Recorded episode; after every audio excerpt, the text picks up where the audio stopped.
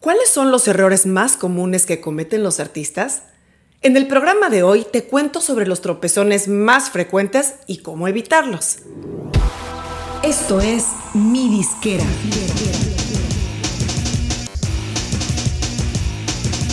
Mi Disquera, donde tu música es tu negocio. Soy Ana Luisa Patiño. Bienvenido a Mi Disquera una plataforma dedicada a ofrecer información, recursos y guía para los artistas que toman control de su proyecto musical. Cuando uno está empezando, y no solo como artista, sino en cualquier profesión, lo más común es cometer errores. Y no pocos, sino muchos. La parte positiva es que al cometer errores, esto nos da más experiencia y aprendizaje. Claro, tampoco es que quiera uno estarse tropezando todos los días. Y aunque algo de cierto tiene el dicho de que nadie experimenta en cabeza ajena, es importante informarse lo más posible para curarse en salud y tratar de minimizar los errores que cometemos a lo largo del camino. Hoy voy a comentar los 10 errores más frecuentes que he visto en los artistas y sobre todo cómo evitarlos. Error número 1. Tratar de hacer o de conseguir todo gratis. No hay duda que hay buenos recursos, herramientas y servicios que pueden ser gratis, aunque van a tener muchas limitantes. Por ejemplo, la versión gratuita de un software siempre te va a dar una probadita del producto completo o de las funciones completas, o te dará menos valor de lo que tendrías pagándolo.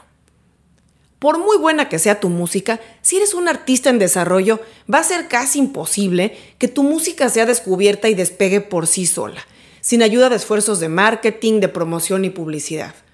Si un artista no está dispuesto a invertir en las cosas más básicas, no va a haber forma de desarrollar su proyecto de forma sana y sustentable. Hay que ser muy estratégico a la hora de invertir, pero definitivamente no recortes los pesos y centavos en cosas que tendrán repercusión directa en tu desarrollo y proyección de imagen. Te doy varios ejemplos. Debes invertir en apps y en software que te permitan manejar tu ecosistema digital de forma profesional. No uses, por ejemplo, estas apps que te ponen marcas de agua o anuncios en las imágenes, audios o videos que generas. Paga las versiones más accesibles de los servicios de almacenaje en la nube. Invierte en tu dominio de Internet para que tu email tenga tu nombre. Trata de usar un mail de contacto que lleve tu dominio en vez de un Gmail, un Hotmail o menos un Yahoo Mail.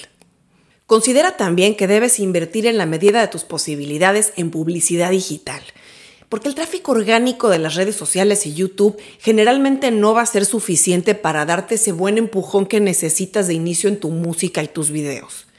Los anuncios digitales son muy accesibles. Vía Facebook contratas tanto los anuncios de Facebook como los de Instagram y a través de Google puedes poner los anuncios para llevar tráfico a tus videos en tu canal de YouTube. Error número 2. Hacer música demasiado distinta entre un sencillo y otro. No quiero decir que toda la música que lances deba sonar igual.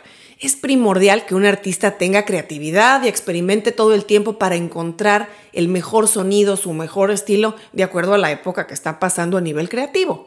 Sin embargo, cuando un artista está en etapa de desarrollo, en la que apenas está dando a conocer, si empieza a lanzar música de todos los estilos y que varía mucho entre una canción y otra, el riesgo es que no logre ir formando una audiencia leal.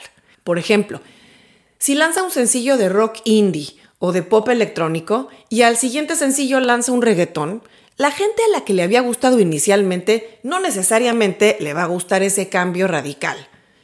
Además, las plataformas y los servicios de música catalogan a los artistas bajo su género predominante. Aunque cada canción en los metadatos lleve el género, si ya estás clasificado bajo cierto género, es más difícil que estés cambiándote entre uno y otro. Cuando lances algo distinto va a ser complicado que te ubiquen en otros géneros. No quiero decir que hacer música de otro género nuevo sea un no rotundo. Puede ser parte de tu búsqueda de identidad artística, pero ten en cuenta todo lo anterior, porque muchas veces eso va a ser como empezar desde ceros para armar una audiencia nueva y crearte un nuevo branding. Error número 3. No estar en alguna red social. Como ya comenté en un episodio anterior, las redes sociales son parte esencial de la estrategia de marketing en la actualidad. Un artista que se niega a participar en este universo se estará cerrando el acceso a millones y millones de personas, muchos de los cuales podrían ser consumidores potenciales de su música. No quiere decir que tengas que estar activo en absolutamente todas las redes sociales. Eso nadie lo logra, incluso no es estratégico. Lo que debes hacer es elegir al menos una o dos y enfocarte en crecer seguidores e interacción ahí. Es preferible manejar muy bien una sola red social o manejar dos que tres o cuatro a medias. Si por ejemplo lo tuyo es Instagram, dedica tiempo y recursos a hacer y ejecutar un plan de contenido, de formas de elevar tu base de seguidores y el engagement o la participación. No cometas el error de usar la publicación automática de Instagram en Twitter, por ejemplo, porque las audiencias son distintas. Y además en Twitter no se publicarán las imágenes de Instagram, sino únicamente los enlaces. Esto no es una experiencia de usuario agradable. Si publicas automáticamente de Instagram a Facebook, no es tanto problema porque es la misma compañía y lo facilitan. Sin embargo, trata de darle un giro al post y cambiarle algo, ya sea el texto, la imagen, etc. Error número 4. No hacer networking o relaciones públicas. Como en cualquier profesión, en el negocio de la música las relaciones y los contactos son básicos. Se entiende que cuando un artista empieza, no va a tener una red gigante de contactos, pero eso deberá ser parte esencial de sus esfuerzos y en paralelo a su labor creativa y operativa ir caminando esta parte de su proyecto. Como en todas las industrias y sectores, cuando uno está empezando como artista, la mejor estrategia es propiciar estas conexiones y diálogo con otros colegas artistas, especialmente los que tienen un nivel similar al de uno o un poquito más arriba. Aunque nunca descartes abordar a los que están más posicionados de forma casual si se presenta una oportunidad. Lo mismo hacia la gente de medios, productores u otros profesionales de la industria con los que puedas tener interacción a través de eventos, de conferencias, de redes sociales, de LinkedIn o referencias de gente que te pueda presentar. Es importante alimentar las relaciones que vayas haciendo, porque a la gente se le suele olvidar muy rápido el nombre o la cara de alguien, especialmente si tú eres un artista joven y en desarrollo, pues no va a ser tan fácil que te recuerden. Así es que encárgate de mantenerte presente y conectado a través de mensajes, dar información y mantenerte presente para que puedas permanecer relevante. Esto del networking es un elemento que deberás considerar como parte de tu trabajo permanentemente. Date el tiempo para ello, no te aísles. Error número 5. Publicar absolutamente todo lo que compones sin criterio de selección ni estrategia. Pareciera que en años recientes los artistas sienten una urgencia de estar lanzando sencillos compulsivamente, cada pocas semanas.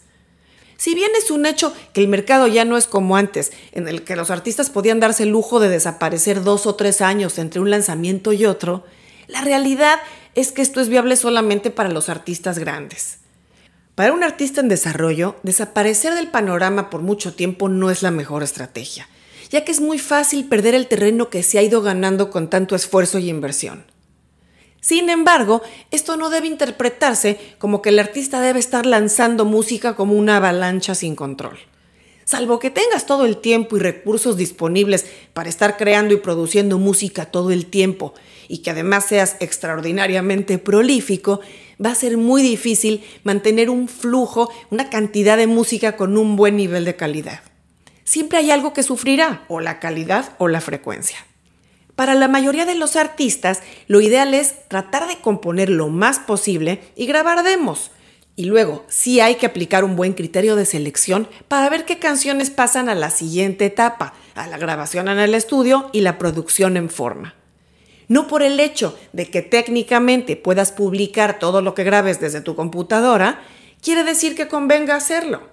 La gente es muy sensible a la calidad y no quieres que te perciban como que estás haciendo música como hacer tortillas, sino que son platillos exclusivos que preparas con todo el cuidado para que sean degustados cuando estén listos. Error número 6. Lanzar sencillos o videos sin un plan atrás. Este punto va muy relacionado con el anterior. Digamos que es la etapa siguiente. Una vez que has seleccionado qué música está lista para ver la luz, lo esencial es que esas canciones salgan únicamente cuando tengas un buen plan para respaldarlas. De nada va a servir soltar una canción de la noche a la mañana totalmente en frío, sin una buena campaña de calentamiento y sin un plan de marketing digital que la respalde, incluso sin una campaña de publicidad digital según tus posibilidades. Error número 7. Querer hacer todo por ti mismo. Aunque los artistas en desarrollo generalmente no cuentan con un equipo de trabajo en forma, es muy importante que eches mano de gente que pueda contribuir en tu proyecto y ayudarte en los frentes principales. Esto no quiere decir que tengas que contratar gente de tiempo completo ni mucho menos, porque casi nadie va a tener presupuesto para hacerlo al inicio. Aunque la mayoría de las cosas estratégicas y de planeación más importantes las vas a tener que seguir haciendo tú por un buen tiempo, eso no quiere decir que debas hacerlo todo tú solo. En esta época en la que lo más común y sencillo es contratar gente por horas o por trabajos concretos, incluso virtualmente, no te cierres a la idea de empezar a probar contratando por unas pocas horas a la semana o por tareas específicas a gente que te apoye en cosas como la creación de gráficos y videos para redes sociales y YouTube, o manejo de redes sociales, o incluso una labor básica de promoción en medios. También puede ser, por ejemplo, para que te asesoren en cosas concretas como poner anuncios en redes sociales y YouTube. El dinero que inviertas para ir formando poco a poco un equipo o de ir consiguiendo gente que te va a ayudar en estos frentes va a dar buenos dividendos porque te permitirá contar con más tiempo para tu trabajo creativo y planeación de estrategias. Error número 8. No tener un website o landing page. Aunque ya no es necesario tener un website muy elaborado y con varias páginas, sí es básico que un artista tenga comprado su dominio de Internet para armar ahí un landing page o página de aterrizaje. Esto significa que literalmente es una página donde la gente aterriza y tiene acceso a toda tu información y enlaces relevantes en un solo golpe de vista. Si armas tu página en una plataforma como WordPress, Weebly, Wix, Squarespace o cualquiera de estos constructores de website con los que no necesitas saber código ni programación, sino básicamente el, el drag and drop que se conoce como jalar y colocar, podrás usar una plantilla prediseñada que te va a permitir personalizar tu página con tus fotos, tus enlaces y los widgets que vas a necesitar. Lo esencial es poner una foto buena, bonita y grande, y luego los enlaces principales, que básicamente van a ser tus redes sociales, tu canal de YouTube, tu perfil de Spotify, de Apple Music, e idealmente tener también un Smart Link o link único de tu sencillo o de tu álbum más reciente. Esto va a permitir que la gente se dirija específicamente a la plataforma de su preferencia para escuchar tu música. Además, también puedes insertar un reproductor de YouTube con tu video más reciente. Error número 9. Apuntar todos tus recursos, esperanzas y planes a firmar un contrato con una disquera. La cantidad de artistas que firman con una disquera, ya sea de las tres multinacionales o de sellos medianos o grandes, son una proporción minúscula respecto a la cantidad de talento y de artistas que lanzan música. Una realidad a la que no podemos cerrar los ojos es que el talento no es todo. Hay artistas talentosísimos que nunca logran ser firmados. Y en cambio hay otros con mucho menos talento o casi nulo que logran contratos gracias a influencias, a casualidades o simplemente por un golpe de suerte pero no debes tener todas tus esperanzas fincadas en que eso suceda algún día y logres cerrar un contrato discográfico. Si de verdad tú sabes que la música es lo tuyo, que tienes talento y cosas que contar y que estás dispuesto a dedicar el tiempo y los recursos que sean necesarios, debes pensar en desarrollar tu proyecto musical con el único objetivo de crecer tu audiencia, crecer como artista, publicar mucha música, encontrar nuevas formas de monetizar tu trabajo y sí, eventualmente poder vivir de ello. Pero no consideres que un contrato discográfico es la única opción para que eso suceda. Hay un sinfín de artistas que logran desarrollar una carrera autosustentable en sus propios términos, distribuyendo su música a través de un agregador o de una distribuidora, o incluso a través de un sello discográfico pequeño. Son caminos completamente distintos a los de un artista que firma con una disquera grande. Y no quiere decir que uno esté bien y uno esté mal, son distintos y funcionan bien para uno y para el otro. Lo que quiero enfatizar es que si tu único objetivo es firmar con una disquera grande, entonces no estás precisamente buscando desarrollar un proyecto musical a toda costa, sino estás limitando tu meta a una sola opción y por lo tanto vas a tener muchas menos posibilidades de conseguirlo. Y finalmente, error número 10. Pensar que habrá una ganancia considerable desde el principio. Los artistas que creen que una vez que empiezan a publicar su música en las plataformas digitales y sus videos en YouTube empezarán a escuchar la caja registradora cada mes, generalmente se van a llevar una gran desilusión.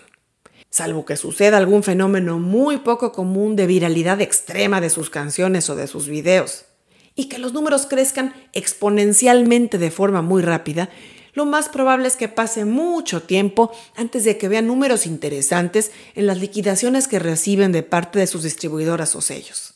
No es ningún secreto que los artistas tienen que buscar varios modos de monetizar su trabajo, porque las regalías provenientes de la música digital y de los videos por sí solas, pues no sacan de pobre a mucha gente. El trabajo del artista es construir todos los días un nombre, un branding sólido, números con buen nivel de crecimiento en las plataformas digitales, en YouTube, así como en las redes sociales.